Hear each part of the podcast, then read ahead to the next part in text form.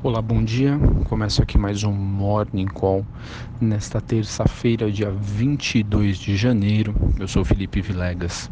Bolsas e commodities caem e dólar sobe no exterior com sentimento negativo após dois alertas China sobre a necessidade de manter a estabilidade política e o FMI que cortou a previsão para o PIB global em 2019 de crescimento. A aversão ao risco pode ofuscar uma eventual resposta positiva do mercado brasileiro em relação às notícias que sugerem uma reforma da Previdência mais ampla.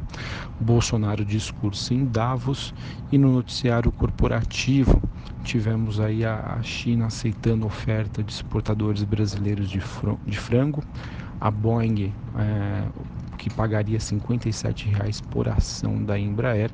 E o Carrefour que divulgou aí os seus números de vendas referentes ao quarto tri.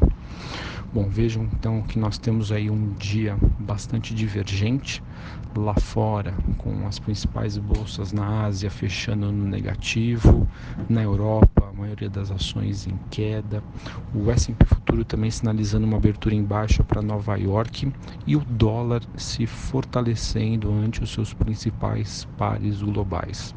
O dia também é muito ruim aí para as commodities, com o petróleo caindo mais de 1% bem como os metais e o minério de ferro na China, que fechou também com uma queda superior a 1%.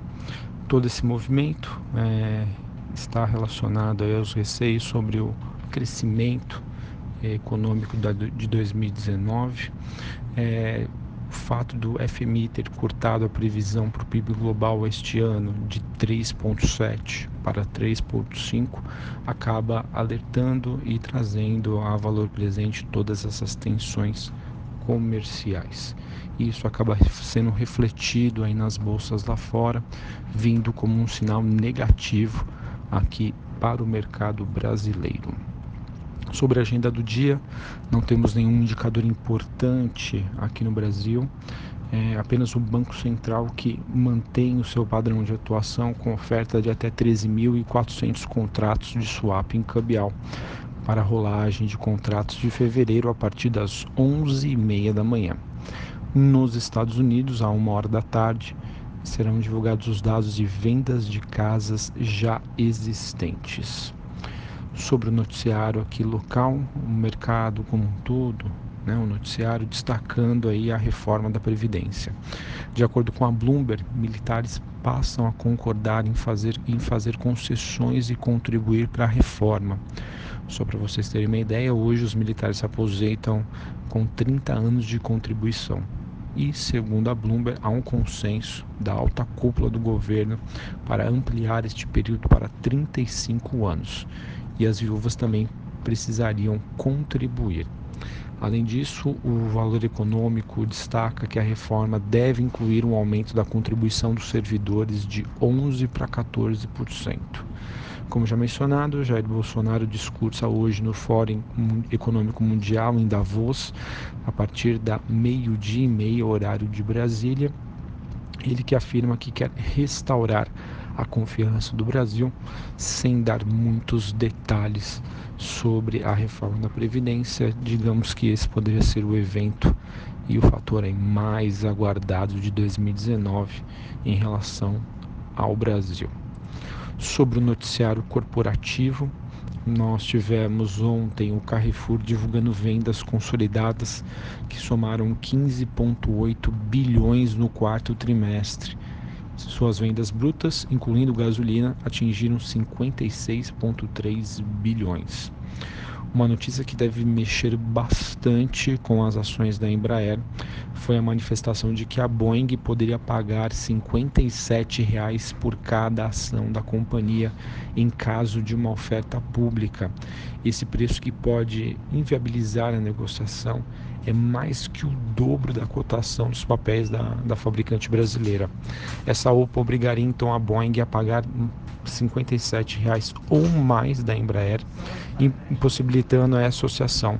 E minoritários brigarão aí por uma OPA em assembleia, segundo fontes.